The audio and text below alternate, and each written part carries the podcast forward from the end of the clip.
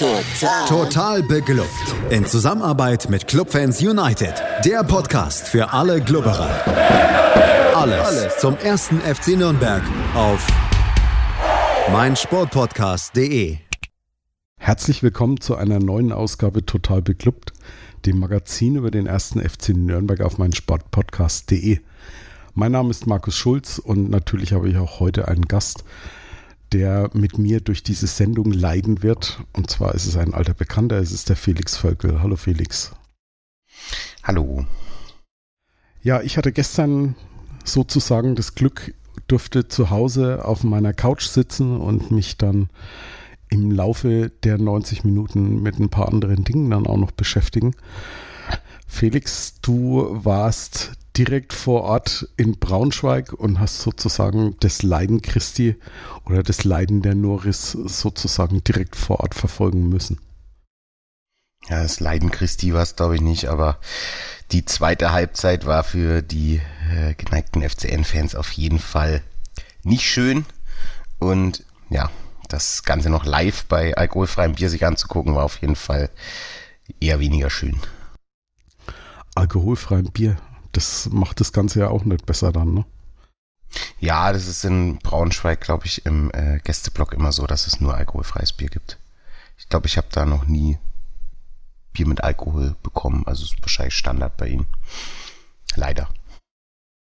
Ja, so die ein oder andere Veränderung vor dem Spiel musste Robert Klaus vornehmen. Zum einen fällt ja Fabian Nürnberg jetzt eine ganze Zeit aus. Der ist am Ellbogen operiert worden.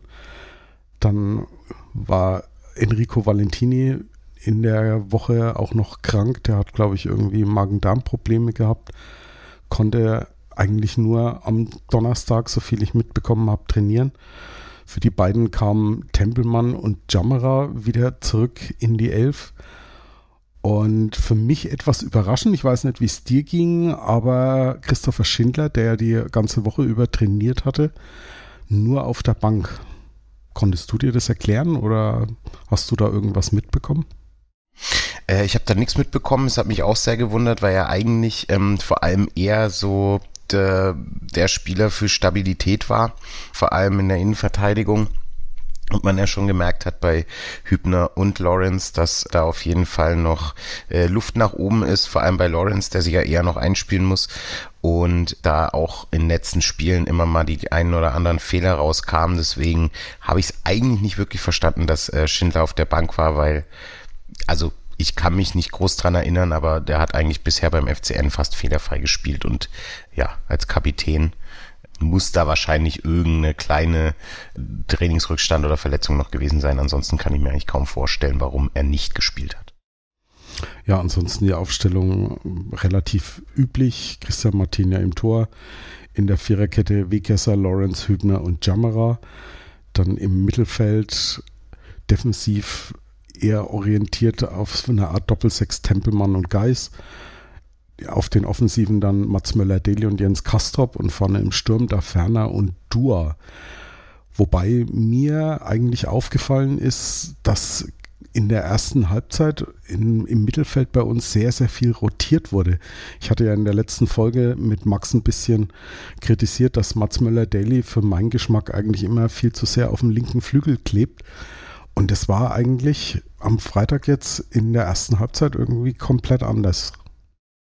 Also meinst du, dass er nicht nur auf dem linken Flügel gehangen hat oder dass er auf dem linken Flügel gut gespielt hat? Nee, dass er, dass er eben mehr rochiert ist. Auch mit, mit Kastrop, die haben die Seiten gewechselt. Auch munter mit Tempelmann ein bisschen durchgewechselt. Das war nicht so statisch wie eigentlich in den, in den vergangenen Spielen. Ja, ich fand vor allem, also wie du es auch schon gesagt hast, in der ersten Halbzeit hat der Club sich eigentlich super geschlagen gegen eine Braunschweiger Mannschaft, die eigentlich fast nur hinten drin stand. Ich kann mich da an sehr viele Spiele erinnern, in dem wir auch einen Gegner hatten, der sich hinten reingestellt hat und es war eigentlich fast schon immer, immer das Spiel Todesurteil für den Club, wenn sie irgendwie das Spiel machen müssen und der Gegner eben sehr, sehr tief steht das haben die in der ersten Halbzeit super, super gut gemacht, haben sich Chancen erarbeitet und wie du auch gemeint hast, Tempelmann, äh, Müller, Deli und Kastrop zusammen haben super funktioniert. Dadurch, also da Ferner hat auch, auch Räume zum Beispiel frei, frei gemacht dafür, aber es, es war sehr, sehr schwer, weil im Prinzip elf Braunschweiger hinten drin standen und trotzdem sind sie irgendwie durchgekommen, was ja dann auch beim 1-0 gezeigt wurde oder später beim 2-0, dass es doch irgendwie ging. Und es hat mich eigentlich tatsächlich in der ersten Halbzeit beeindruckt und wie du auch gemeint hast, ich hatte auch das Gefühl, dass äh, Mats Müller-Deli insgesamt, ich weiß nicht, ob es nur an der, an der linken Seite liegt, insgesamt fitter war. Da war ja auch irgendwie im Gespräch, dass er so eine kleine Verletzung hatte über die letzten äh, Spieltage, die jetzt angeblich komplett wieder auskuriert ist. Das hat man auch gemerkt, meiner Meinung nach. Er war weniger anwesend, er war einfach weniger im Spiel und das war eben zumindest in der ersten Halbzeit nicht so. Und auch ein Tempelmann war in der ersten Halbzeit super, super gut drauf. Und ja, ich freue mich eigentlich. Also einerseits freue ich mich für Kastrop, dass er ein erstes Profitor machen konnte. Andererseits ist es, glaube ich, auch sehr schade, weil letztendlich hat es in dem Spiel nichts mehr gebracht. Ja, du hast das jetzt gerade so schön angesprochen. Kastrop mit seinem ersten Profitor war gleich nach, nach zehn Minuten eine richtig, richtig schöne Szene. Mats Möller, Delia hat Tempelmann im Rückraum bedient. Sein Zuspiel rutscht dann durch auf Kastrop und der buxiert das Leder dann aus kurzer Distanz über die Linie. War schön gemacht und weiß nicht, wie es dir im Stadion ging, aber zu dem Zeitpunkt hatte ich ein richtig gutes Gefühl bei mir auf dem Sofa. Ja, ich hatte auch ein richtig gutes Gefühl, weil eben, wie ich auch schon gemeint hatte, der Club wirklich gut gespielt hat, hat gut Druck nach vorne aufgebaut. Sie standen sehr hoch, also es war immer wieder die Gefahr da, äh, sich einen Konter einzufangen und Braunschweig ist ja schon also wenn sie für irgendwas äh, äh, Richtung Offensive bekannt sind, dann ist es, dass sie kontern können. Und ja, bei uns stand halt teilweise nur äh, Matenia in der, in der eigenen Hälfte. Aber ich hatte auch nicht wirklich das Gefühl, bis auf die zwei Gegentore, dass äh, von Braunschweiger Seite da ernsthaft äh, eine Gefahr droht, weil der Club das eigentlich fast gut, immer auch früh genug weg verteidigt hat und hat auch die zweiten Bälle fast immer gewonnen. Und deswegen war da eigentlich fast keine Gefahr. Die von Braunschweig eigentlich, ich glaube, es gab noch, noch eine weitere Torchance bis auf die Tore. Wobei ich auch nicht alle Tore als krasse Torchance sehen würde, vor allem das 1 zu 1 nicht. Und wie man eigentlich auch schon aus der ersten Halbzeit 2 zu 2 in die Halbzeit gehen kann, ist schon sehr, sehr unglücklich, beziehungsweise darfst du eigentlich gar kein Gegentor bekommen und wenn dann überhaupt nur eins. Ja, das 1-1 fiel dann gleich drei Minuten nach unserem Führungstreffer über einen Konter, über den schnellen Kaufmann. Der ist geschickt worden von Ferrei auf rechts und ja, Lawrence kommt da zwar eigentlich für meinen Geschmack eigentlich relativ gut hinterher von der Geschwindigkeit, aber kommt halt auch nicht irgendwie in die Gefahr, da ja, in, in Zweikampf zu gehen und Kaufmann zieht dann einfach ab und der Ball landet im kurzen Eck. Mm, es sollte eigentlich nicht passieren, oder? Beim guten Keeper. Nee, also sowohl sollte ein Kaufmann vielleicht nicht so durchrennen können, vor allem, wie du gerade meinst, weil Lawrence ja auch auf der, auf der Höhe war und ihm auch hinterhergekommen ist. Und das zweite ist, also wenn so ein Schuss aufs kurze Eck kommt als Torhüter, dann musst du den halten. Also klar, platziert, vielleicht ein bisschen falsches Positionsspiel etc. Ich habe es nicht von hinten gesehen, sondern von der Seite, aber auch vom Block aus sah das einfach aus wie ein, wie ein eher so ein, so ein Schuss im Training und alle passen nicht so richtig auf und dann ist er halt drin. Und das war halt einfach schade, weil es ist ja auch anstrengend, wenn du gegen eine Mannschaft spielst, die mit elf Mann hinten drin spielt und das auch noch richtig gut machst. Und da darfst du dir eigentlich vor allem nicht so eine Gegentore einfahren, weil natürlich klar ist, wenn man so viel Druck aufbaut und die ganze Zeit so offensiv spielt, dass natürlich auch gekontert wird. Und da ist halt schade, dass so ein Konter, es war ja nicht mal ein, ein krasser Konter, es war einfach nur, weiß ich nicht, also ich glaube, das war das 1 zu 1, ähm, das in der Entstehung irgendwie so ein bisschen wirkt, wir sind eigentlich am 16er bei ihnen und es wirkt so ein bisschen, wie wenn alle gerade nicht wissen, was passiert. Und dann Braunschweig, die spielen halt den Ball und dann kommt diese lange Flanke auf Kaufmann und der wundert sich selber so ein bisschen, dass er einfach so durchrennen kann und schießt auch noch aufs kurze Eck und der Ball ist drin. Das war irgendwie so ein bisschen, ja, also für mich komplette Kategorie hätte es nicht gebraucht und das war halt schade. Gut fand ich allerdings danach, dass der Club weitergespielt hat, äh, wie vorher auch schon und Braunschweig eigentlich so wie fast die komplette erste Halbzeit so gut wie äh, nichts zu melden hatte, was ja dann auch zum 2-1 führte. Genau, also das fand ich auch. Club hat sich mal ganz kurz geschüttelt, aber, aber gleich wieder weitergespielt wie davor. Hat die Spielkontrolle an sich genommen und das 2-1 dann auch wieder schön den Ball behauptet von, von Kastrop, der den Ball dann noch abgelegt hat und dann Mats Möller-Deli natürlich eine wunderbare Übersicht genau in die Schnittstelle. Dua startet im richtigen Moment und also sein, sein Torabschluss, der ist schon wirklich erstklassig, ne? Ja, super geiler, super geiler Abschluss. Übers Bein drüber in die Ecke rein. Also, ich glaube, von Dua werden wir noch einiges sehen. Ähm, der gefällt mir richtig gut. Geschwindigkeit, hat einen guten Torabschluss. Ist ein wuseliger Spieler und vollkommen verdient auch das 2 zu 1 gemacht. Leider auch hier, wie wir wissen, haben wir uns das ja auch wieder verspielt, kurz vor der Halbzeit und ein sehr doofes 2 zu 2 gefangen. Ja, genau. Und das Ganze wieder nach dem Konter, wieder über Kaufmann. Der, diesmal hat er Hübner stehen lassen und wieder auf einen, auf einen kurzen Pfosten gezielt. Diesmal stand Martinia da und konnte den Ball noch abwehren. Blöderweise ist die Kugel dann halt genau vor die Füße von, von Uja geflogen und der wusste eigentlich schon fast gar nicht, wie ihm geschieht, dass er den Ball so frei dann noch bekommt, weil um ihn hat sich in dem Moment auch keiner wirklich gekümmert und hat dann ganz überlegt und locker unten rechts dann ja eingenetzt. Ja, also es gibt ein wundervolles Video, ich kann es nur jedem empfehlen, weil ich glaube, das beschreibt den Zustand eines jeden Clubfans zurzeit äh, perfekt von äh, den Kollegen von Beclub TV.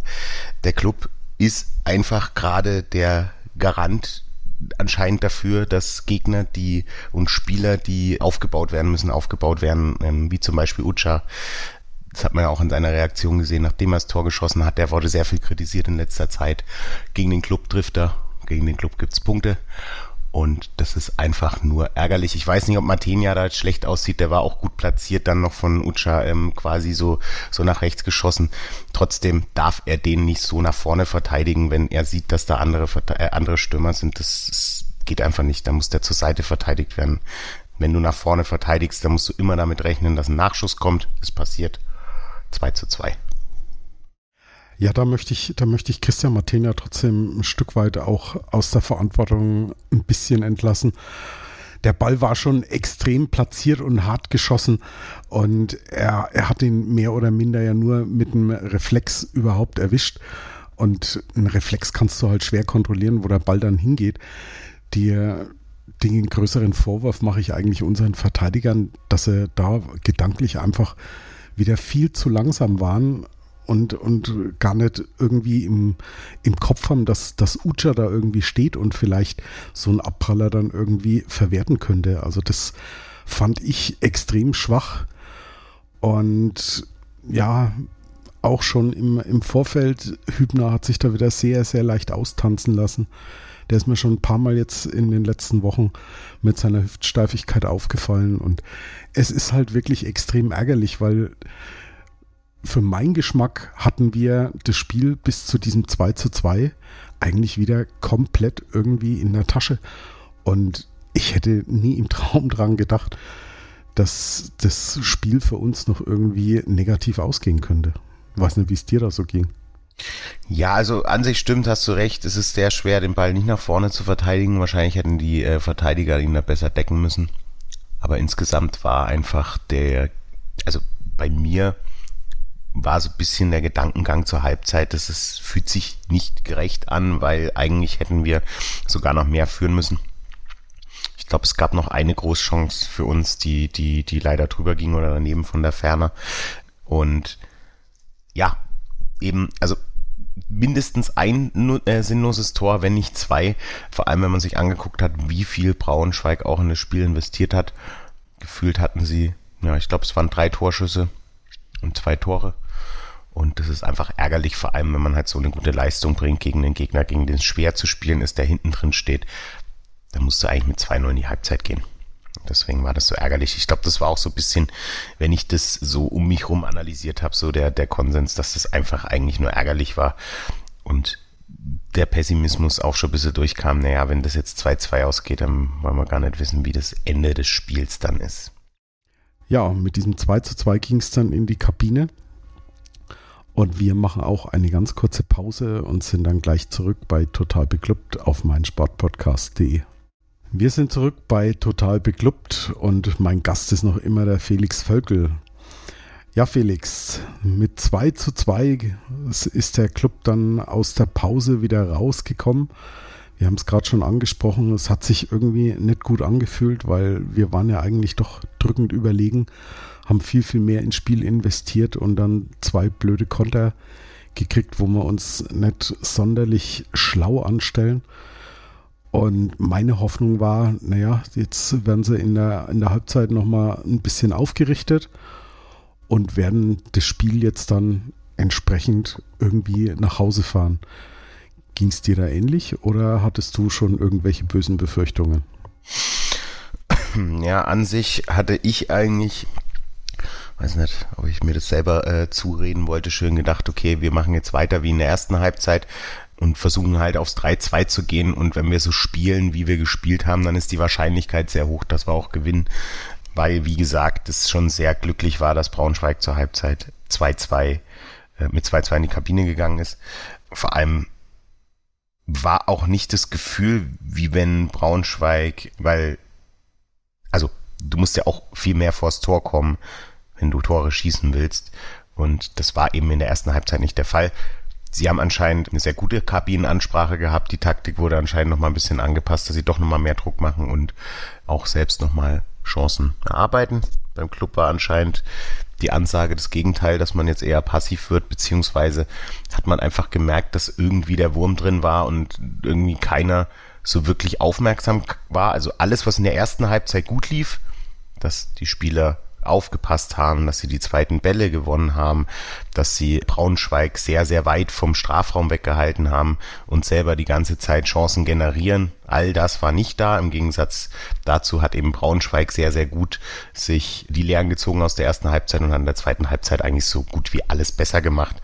Und ja, dann ist ja, wie wir wissen, das 3-2 gefallen. Auch ein sehr, sehr guter Schuss gewesen. Da aber auch Verteidigungsverhalten war nicht vorhanden. Also ich glaube, Geis war das, der, der neben ihm dann nochmal so mitläuft, aber eigentlich überhaupt gar nicht irgendwie versucht zu intervenieren oder zu stören. Und dann hat man halt auch irgendwie alle Zeit der Welt äh, zu überlegen, wie man den Schuss macht und war dann auch sehr gut geschossen, das muss man auch sagen, aber ja, dann stand es eben 3 zu 2. Ja, er hat, ihn, er hat ihn schon wirklich schön getroffen und es ist jetzt irgendwie auch nicht das erste Mal in dieser Saison, dass unser Gegner dann mit so einem Traumtor dann, dann irgendwie wieder ins Spiel dann zurückfindet. Allerdings hat es dann insgesamt nur zwei Minuten gedauert und dann stand es nicht mal mehr 3 zu 2, sondern auch gleich 4 zu 2. Und da war es dann wieder Kaufmann, der das Ding geschossen hat, wobei dieses Tor für mich ja so so kleines Geschmäckle hat. Ne? Also die die Nummer von, von Uja, wie er, wie er da versucht, so einen, Elfer rauszuholen, das ist natürlich auch, mm, na, da kriege ich Bauchkrummeln bei sowas. Ja, das sah, also im Stadion habe ich das nicht so gesehen, das war ja auf der anderen Seite. Aber in der Wiederholung, ähm, später habe ich das natürlich gesehen. Also meiner Meinung nach wurde der Null getroffen. Also eine astreine Schwalbe. Da muss man sich eigentlich schon überlegen, ob man als VAR beziehungsweise als Schiedsrichter das sich nicht nochmal angucken muss, weil grundsätzlich ist es eine Behinderung des Spiels und natürlich achten alle drauf, wenn er dahin fällt. Und ich hätte mir eigentlich gewünscht, dass das dann nochmal hätte gecheckt werden sollen, aber letztendlich muss man auch sagen, dass das für die zweite Halbzeit dann eben auch nicht unverdient war letztendlich, man weiß es nicht, wenn es nur 3-2 gestanden hätte, ob dann noch irgendwas passiert wäre. Es gab ja noch mal so ein ganz leichtes Aufbäumen. Also irgendwann, weiß nicht mehr genau, weil ich hatte keine Anzeigentafel, auf die ich geguckt habe zumindest. Irgendwann zwischen der 70. und 80. oder kurz vor Schluss, da hat der Club nochmal versucht, irgendwie irgendwas zu machen. Hm. Aber ansonsten, für die zweite Halbzeit war das tatsächlich dann okay. Nach dem 4-2 war auch so ein bisschen bei der Mannschaft erstmal die Luft raus.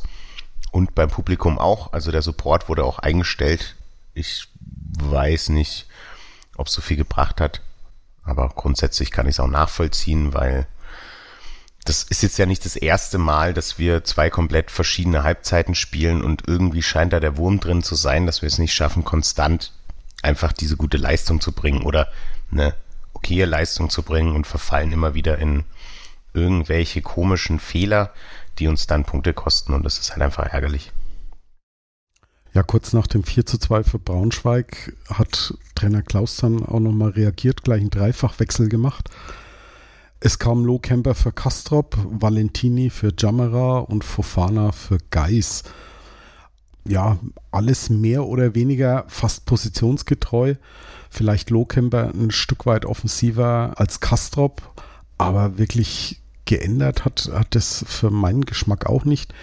Du hast es angesprochen, es war dann so zwischen der 75. und ja 80., 85. vielleicht so ein, so ein kleines Aufbäumen vom FCN dann noch zu spüren.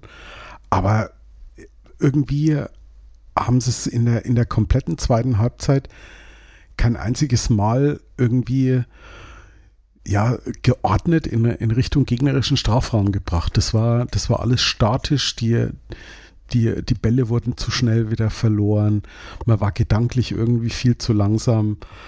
Und die einzige Szene, oder sagen wir zwei Szenen in der 79. Minute, dieser, dieser Abschluss von Daferner oder fast Abschluss, wo er, wo er den Ball nicht trifft und eine Minute später, als Tempelmann sich auf links durchgetankt hat und dann aus spitzen Winkel das Kreuzeck dann getroffen hat. Aber das war's dann auch, ne? Und das ist schon wirklich erschreckend wenig. Gerade wenn man mal bedenkt, man spielt beim Tabellenletzten und hat ja gerade die erste Halbzeit so dermaßen eigentlich dominiert. Das, das ist schon wirklich erschreckend gewesen. Ja, es war richtig erschreckend und es war auch vor allem überhaupt gar nicht nachvollziehbar, wieso der Club plötzlich so aus der Halbzeit rauskam, weil im Prinzip hätte er eigentlich gestärkt rausgehen müssen. Sie haben eine super Halbzeit gespielt. Klar ist immer doof, wenn du kurz vor der Halbzeit noch den Ausgleich bekommst, aber grundsätzlich war das eine richtig gute Halbzeit und es gab nicht den Grund, einfach plötzlich den, das Fußballspielen einzustellen. Also es war nicht komplett einstellen, aber es hat irgendwie alles, wie gesagt, was er schon gemeint hat, aus der ersten Halbzeit gefehlt. Die Spritzigkeit, die Ideen, die, die, die, auch der Wille, jetzt noch ein Tor schießen zu wollen, auch nach dem 4-2, da war noch genug Zeit, auch nochmal auch nochmal im, im, im, zu versuchen, das Spiel umzuändern. Ich meine, das war in der 61. Minute des 4 zu 2. Da bleiben noch fast eine halbe Stunde, wahrscheinlich über eine halbe Stunde mit Nachspielzeit, da irgendwas zu tun. Ich meine, da kann man doch zumindest versuchen, das irgendwie zu machen. Und ja, das hat dann aber auch, wie wir ja schon gesagt haben, bis zur 75. oder vielleicht sogar länger, ich weiß nicht genau, weil ich nicht auf die Anzeigetafel geguckt habe, gedauert, bis so irgendwas wie ein Aufbäumen kam.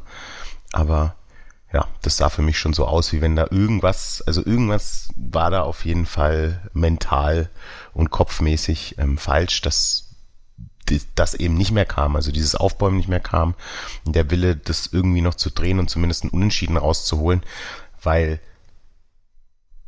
es nicht passiert ist. Und eigentlich hätten sie aus der ersten Halbzeit wissen müssen, dass das auf jeden Fall drin ist, auch wenn sie zwei Tore Vorsprung haben, da noch irgendwas mitzunehmen. Und das ist mir eigentlich nicht klar, warum das nicht passiert ist. Dementsprechend kam es dann irgendwann zum Schlusspfiff.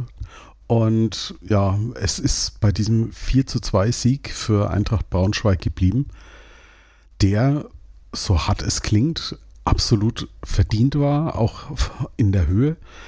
Der erste FC Nürnberg hat sich mal wieder als Wohltäter ja, herausgestellt. Es schmerzt schon, oder? Das heißt, es schmerzt. Es ist einfach sehr ärgerlich, weil eigentlich die Stimmung, natürlich kam es auch so ein bisschen ähm, von Vereinsseite, weil natürlich äh, Zielvorgaben gekommen sind. Da muss man im Nachhinein dann nochmal gucken, ob das so klug war oder ob die vielleicht auch falsch eingeschätzt waren bei doch einem ein bisschen größerem Umwurf, Umbruch. Und ich glaube, dass das einfach einerseits Erwartungshaltung ist, andererseits so eine gewisse Stagnation, vor allem wenn man sich halt auch jetzt nicht nur den Saisonanfang anguckt, der auch schon nicht so gut ist, sondern auch ähm, das Ende letzter Saison, dann merkt man, dass da nicht mehr so viel Entwicklung war. Und das ist, glaube ich, schlecht.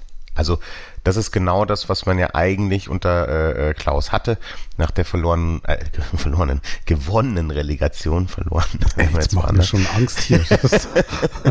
nach der gewonnenen Relegation ging es ja eigentlich unter ihm bergauf. Man hat äh, quasi Entwicklung gesehen. Man hat auch nochmal bei Spielern, die jetzt, von denen man es nicht gedacht hat, eine Entwicklung gesehen und eigentlich hat er der Mannschaft auf jeden Fall auch gut getan. Seine Spielsysteme haben der Mannschaft gut getan und irgendwie scheint da gerade der Wurm drin zu sein.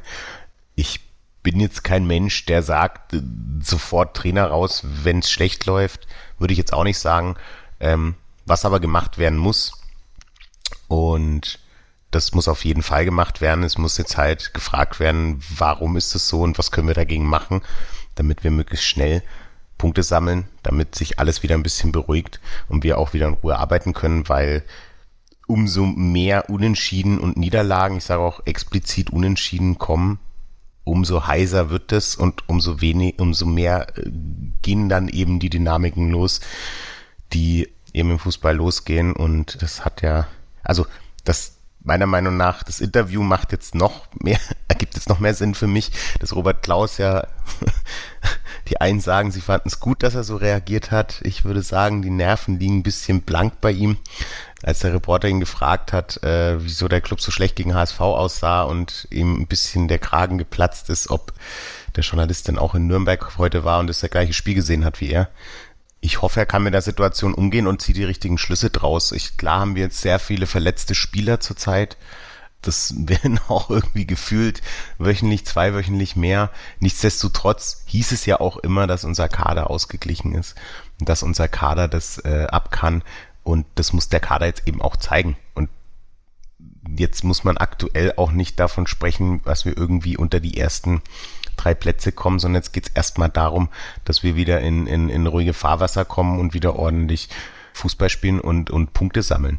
Und dann kann man gucken, wie sich das entwickelt und dann kann man nochmal gucken, ob man oben nochmal angreift. Aber in der Reihenfolge und nicht andersrum. Man gibt, also hat man ja letzte Saison gesehen, es gibt auch Beispiele, dass das klappen kann. Sowohl Werder wie auch Schalke ist nicht so gut in die Saison gestartet, eigentlich eher schlecht in die Saison gestartet und haben dann aber richtig angezogen. Und das kann funktionieren, aber das sollte auf jeden Fall jetzt nicht mal Priorität eins sein, sondern Priorität eins sollte sein, irgendwie zu schaffen, dass auch nicht irgendwie das bricht zwischen Mannschaft und Kurve und dass die Leute auch wieder Spaß haben, zum Fußball zu gehen. Also das erste Indiz war, dass sehr, sehr wenig in diesem Braunschweig-Block los war. Also ich war ja schon öfter in Braunschweig und ich kann mich nicht daran erinnern, dass so wenig Auswärtsfans bei einem Spiel waren. Klar war es ein Freitagabend, das ist auch nochmal noch mal ein Punkt, aber das ist ja schon das erste Indiz und dann, wie gesagt, der Support wurde eingestellt ab der 60. plus X, also kurz nach dem Tor. Das ist auch kein gutes Zeichen. Als die Mannschaft dann in der Kurve war nach dem Spiel, war jetzt auch nicht Friede, Freude, Eierkuchen. Das gilt jetzt erstmal zu besänftigen und zu zeigen, dass sie es doch können und dafür müssen sie sich einfach äh, ja, wird den Arsch aufreißen, dass eben genau das nicht passiert, weil ansonsten wird es ein ziemlich heißer Winter in Nürnberg. Herbst und Winter. Ja, frostige Herbste kennen wir ja. Also selbst zu Dieter Hackings Zeiten war so Oktober, November immer die Jahreszeit, wo der Club ganz selten mal überhaupt Punkte geholt hat. Und ich möchte einen Punkt, den du schon angesprochen hast, nochmal kurz aufgreifen. Und zwar habe ich jetzt was gestern Abend noch oder heute irgendwo eine Statistik gesehen, dass wir aus den letzten saisonübergreifend 15 Spielen jetzt gerade mal 13 Punkte geholt haben. Hm, wenn man das so hochrechnet, Felix, dann könnte man meinen, dass das eher so die Statistik eines Absteigers ist und nicht einer Mannschaft, die eigentlich sich auf die Fahnen geschrieben hat, zwischen Platz 1 und 6 irgendwie den Zieleinlauf zu machen. Ja, und genau das ist der Punkt. Also man muss halt jetzt aufpassen, dass nicht irgendwie jetzt noch zwei, drei Spiele verloren wird, weil ansonsten ist es ist richtig, richtig ähm, die Kacke am Dampfen. Und ich glaube auch nicht aktuell, also das ist nur meine Meinung, dass ein ein Trainerwechsel zu aktuellen Zeitpunkt überhaupt einen Sinn ergeben würde nach diesen sieben Spieltagen. Das macht einfach nicht so viel Sinn. Wenn man das saisonübergreifend sieht, dann sieht es halt noch übler aus. Aber grundsätzlich müssen wir jetzt gucken, dass wir Punkte holen. Also es muss gegen Bielefeld gepunktet werden. Wir sind drei Punkte, haben wir Abstand auf Fürth. Die sind auf dem Relegationsplatz. Klar ist erst der siebte Spieltag, aber wir wissen es aus der Relegationssaison, wie doof sowas laufen kann und wie schnell man dann auch dann da unten eben nicht mehr rauskommt. Und da muss jetzt einfach geguckt werden, wie können wir punkten und wie äh, schaffen wir das, die Stimmung auch wieder zu, zu heben. Und wie das funktioniert, ist nicht meine Aufgabe. Ich weiß nur, dass das Ganze ziemlich fix passieren muss, weil ansonsten äh, wird's übel. Schade, dass du jetzt gesagt hast, dass das Ganze nicht deine Aufgabe ist. Ich wollte dich jetzt nämlich eigentlich fragen, was wären denn so Hebel, die man jetzt ansetzen könnte vor dem, vor dem Spiel gegen, gegen Bielefeld? Das ist am, am Freitagabend. Du sagst es richtig, da muss eigentlich gewonnen werden. Aber was, was wollen wir denn großartig ändern? Müssen wir denn was ändern? Oder ist es eigentlich nur eine Kopfsache, weil wir gesehen haben, dass in der, in der ersten Halbzeit, da lief das Ganze ja eigentlich. Es ist eine Kopfsache. Es muss jetzt irgendwie trotz der schlechten Laune in Nürnberg geguckt werden, dass die irgendwie den Kopf frei bekommen. Es muss geguckt werden, wie wir schaffen, in der Verteidigung so blöde Fehler einfach nicht passieren zu lassen. Dazu vor allem gucken, was mit Schindler ist, dass er vielleicht auch wieder fit wird, weil er eben Stabilisator ist. Ob jetzt daneben Lawrence oder Hübner spielt, ist, glaube ich, tatsächlich jetzt nicht so primär wichtig, aber ähm, ich glaube, er ist eine wichtige Person und es muss halt geguckt werden, wie gesagt, dass wir Punkte spielen. Es war auch schön in der ersten Halbzeit und es hat super funktioniert, dass wir so offensiv gespielt haben.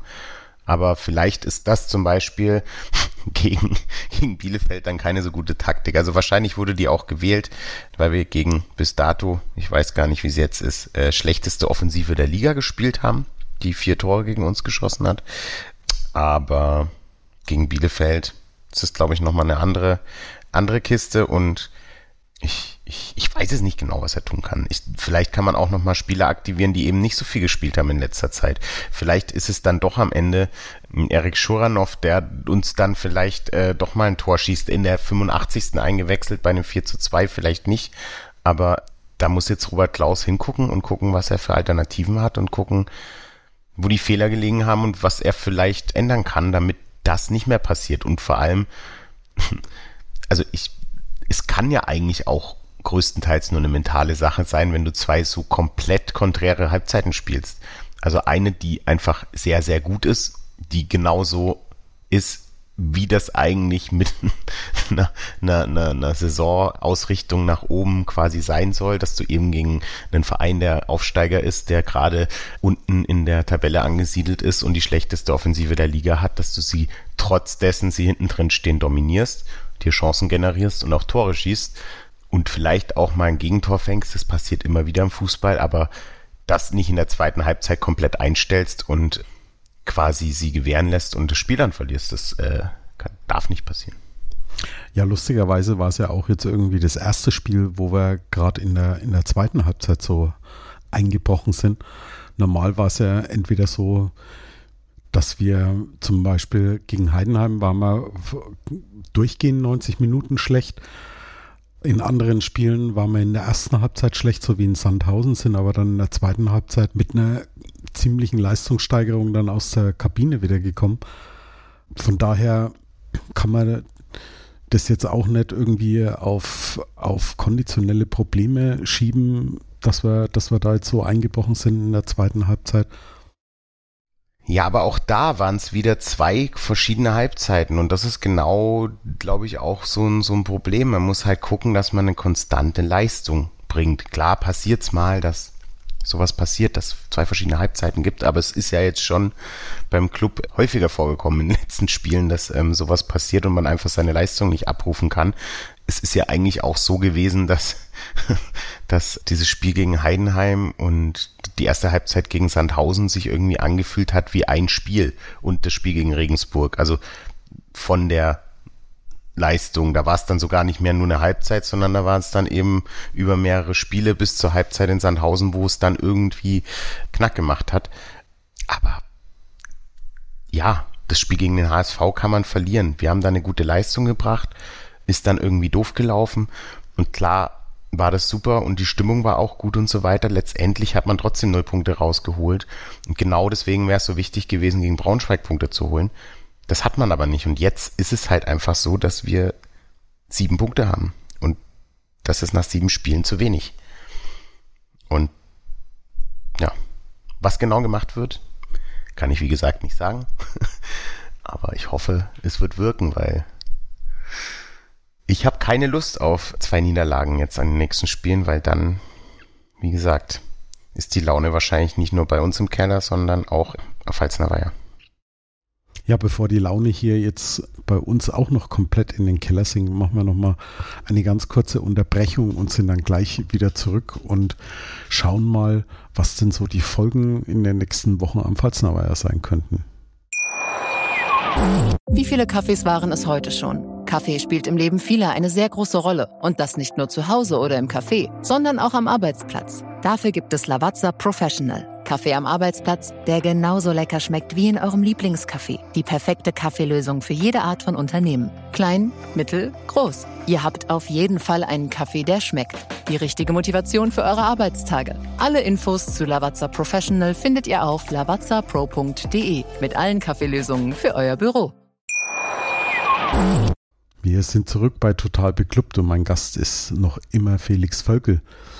Ja, Felix, du hast es angesprochen. Wir haben sieben Punkte nach sieben Spielen. Das ist eindeutig zu wenig für die Ansprüche und vor allem auch die gezeigten Leistungen, die waren schon echt ja, sehr durchwachsen bis teilweise absolut grottig, so wie jetzt in der zweiten Halbzeit gegen Braunschweig.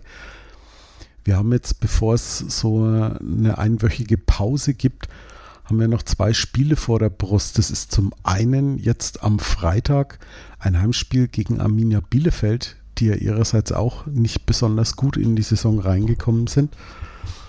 Und dann noch ein Heimspiel, äh, ein Auswärtsspiel in Darmstadt. Das sind jetzt so Spiele, wo, wo ich eigentlich erwarte, was heißt erwarte?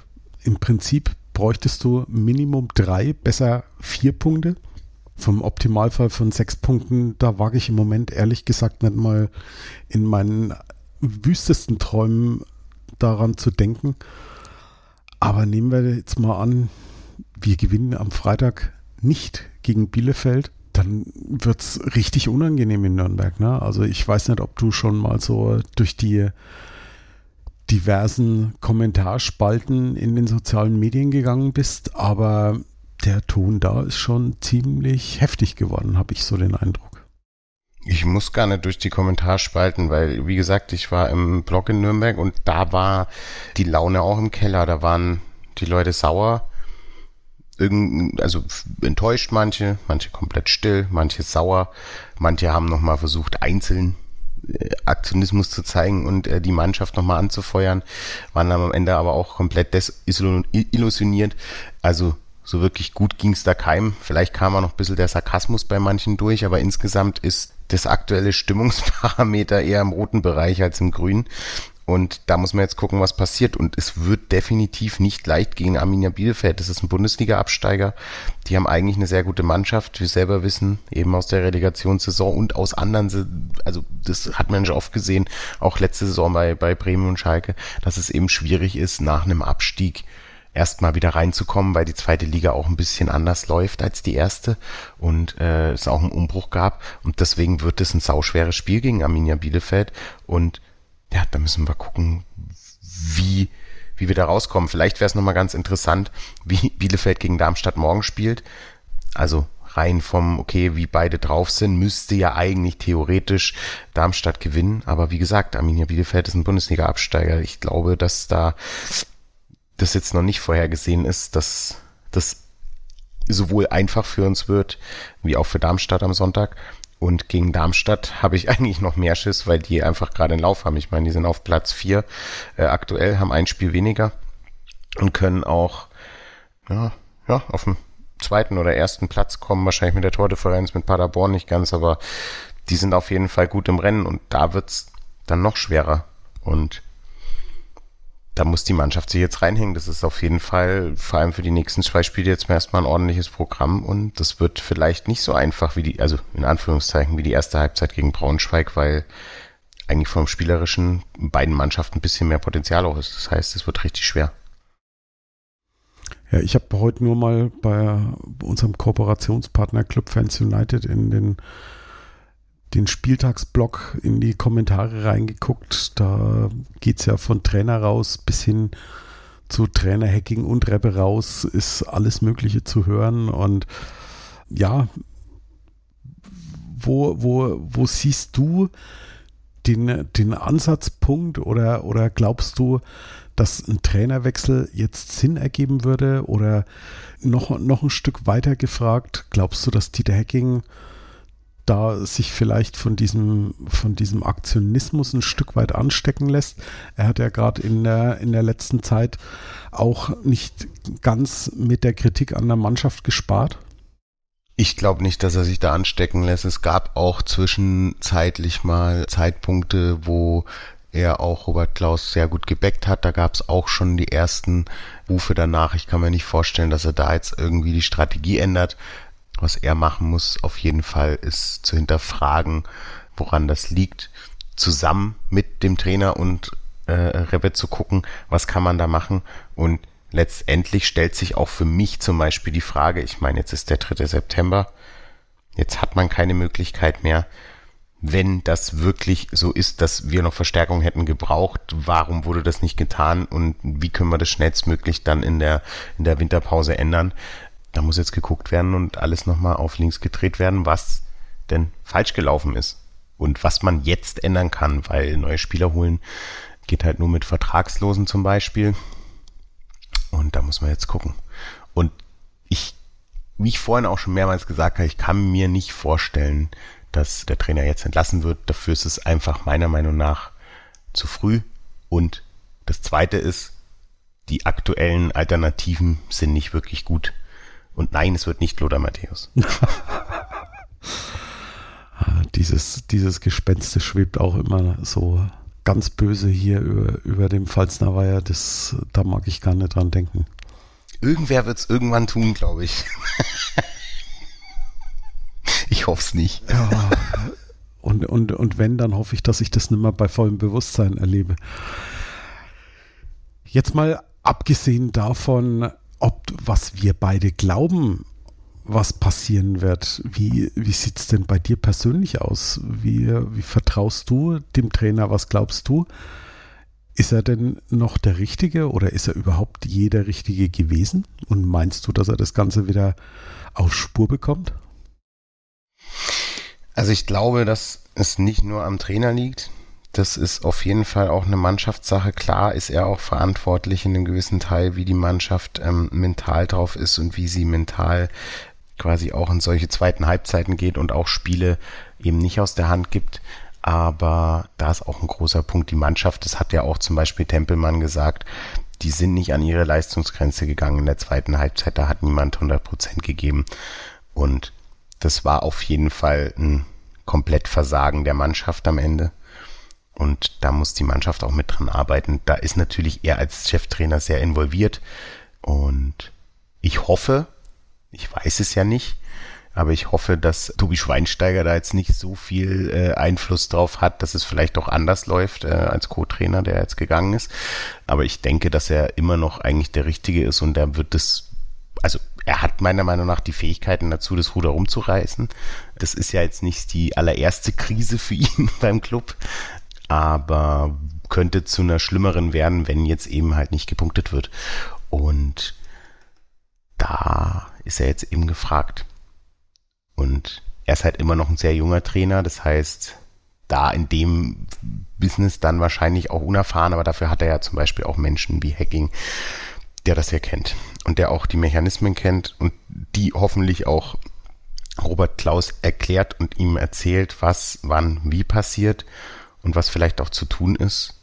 Wobei, dass er als Cheftrainer schon alleine entscheiden sollte, aber auf, er kann ja gerne Tipps geben und ich glaube, dann kann es klappen. Und ich drücke die Daumen, dass es klappt, weil niemand will, dass das alles brennt.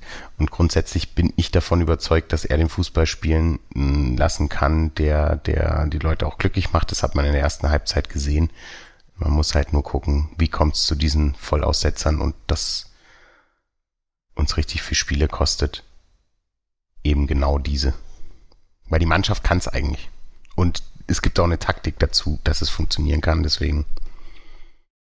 Vielleicht jetzt mal sowas wieder gefragt, wie, wie sein Klaus Augenthaler früher gemacht hat bei den Bayern als Kapitän. Einfach mal so ein Mannschaftsabend irgendwo im Keller und da wird ein Kasten Weizen aufgemacht und jeder Spieler ist dann mal gezwungen, den Mund aufzumachen, dass sie sich untereinander vielleicht irgendwie aussprechen. Ich weiß nicht, ob die Spieler heutzutage noch alle so viel trinken. Aber wenn. Sie dürfen, sie dürfen auch einen Cocktail oder sowas trinken. Es ist ja gar nicht ja. so. Aber äh, grundsätzlich die Idee, das auch als Mannschaft nochmal anzusprechen oder äh, da jegliche Art von von Teambuilding-Maßnahme zu machen, warum nicht? Ich glaube, wenn es passiert, dann werden wir das nicht mehr erfahren. Das ist wahrscheinlich auch gut so, dass äh, nicht mehr so viel offen liegt, auch in verschiedenen Medien, was beim Club wie passiert. Aber ich hoffe, dass sie einfach die richtigen äh, Mittel finden, weil irgendwas passt offensichtlich nicht. Ich weiß nicht, ob es in der Mannschaft ist, ob es einfach nur Scheiße am Schuh ist und das bedrückt sie psychisch, ob es tatsächlich äh, die Ausfälle sind, ob es eine Mischung aus allem ist, ob es Training ist, ob es die Taktik war, ob es keine Ahnung, was es auch immer ist. Es soll sich bitte ändern und zwar schnell.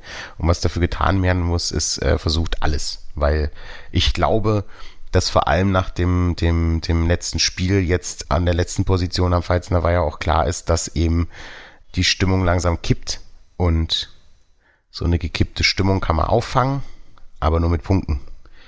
Und deswegen wären für mich jetzt die nächsten zwei Spiele essentiell, weil wenn die verloren wären, dann könnte es schon eng werden. Ja, falls jemand vom äh, Seiten des Vereins oder der Spieler diesen Podcast hört, wenn es irgendetwas gibt, was wir von total beklubbt machen können, sagt es uns einfach. Uns liegt dieser Verein so dermaßen am Herzen. Wir würden uns da den Allerwertesten aufreißen, wenn wir in irgendeiner Art und Weise dann Einfluss drauf hätten. Denn ja, ich glaube, Felix, da geht es dir nicht viel anders wie wir. Gelitten haben wir alle schon genug und das wollen wir uns eigentlich für die Zukunft doch gerne ersparen, oder? Ja, das will sich jeder mal gerne ersparen. Wir wissen selber, dass das bei diesem Verein im Speziellen oft sehr schwierig ist. Aber es würde auch wieder gute Zeiten geben, deswegen vielleicht versucht man ja die schlechten ein bisschen zu verkürzen. Diesmal. Das wäre sehr schön. Ja, dann hoffen wir doch mal ganz stark, dass so der Beginn der guten Zeiten ja schon am kommenden Freitag dann passiert. Bis dahin bedanke ich mich auf alle Fälle bei dir, Felix, dass du am späten Samstagabend hier noch mit mir in den, in den Schmerzen des letzten Spiels gerührt hast. Vielen Dank, Felix. Sehr gerne und bis bald. Eine Analyse des Spiels gegen Bielefeld hört ihr dann in der kommenden Woche. Und bis dahin lege ich euch natürlich wie immer total beklubbt bei Twitter, Facebook und Instagram ans Herz wir freuen uns, wenn ihr uns ein Like gebt und uns dort ein Feedback hinterlasst. Ebenso könnt ihr natürlich total beklubbt, so noch nicht geschehen, bei iTunes oder im Podcatcher eurer Wahl abonnieren. Und bis da zum nächsten Mal. Ich wünsche euch eine gute Zeit, bleibt gesund und wir hören uns wieder bei Total Beklubbt auf meinsportpodcast.de. Ich habe mich natürlich schockverliebt, weil die war wirklich ganz, ganz klein. So begann die Mensch-Hund-Beziehung zwischen Christina und Tierschutzhund Frieda. Und wie es danach, nach dem ersten Moment der Verliebtheit, so weiterging und welche Klippen es danach zu umschiffen galt, das hört ihr in der neuen Ausgabe von Iswas Dog, dem Podcast für harmonische Mensch-Hund-Beziehungen. Iswas Dog? Mit Malte Asmus. Überall, wo es Podcasts gibt. Total. Total beglückt. In Zusammenarbeit mit Clubfans United. Der Podcast für alle Glubberer. Alles, Alles zum ersten FC Nürnberg auf mein Sportpodcast.de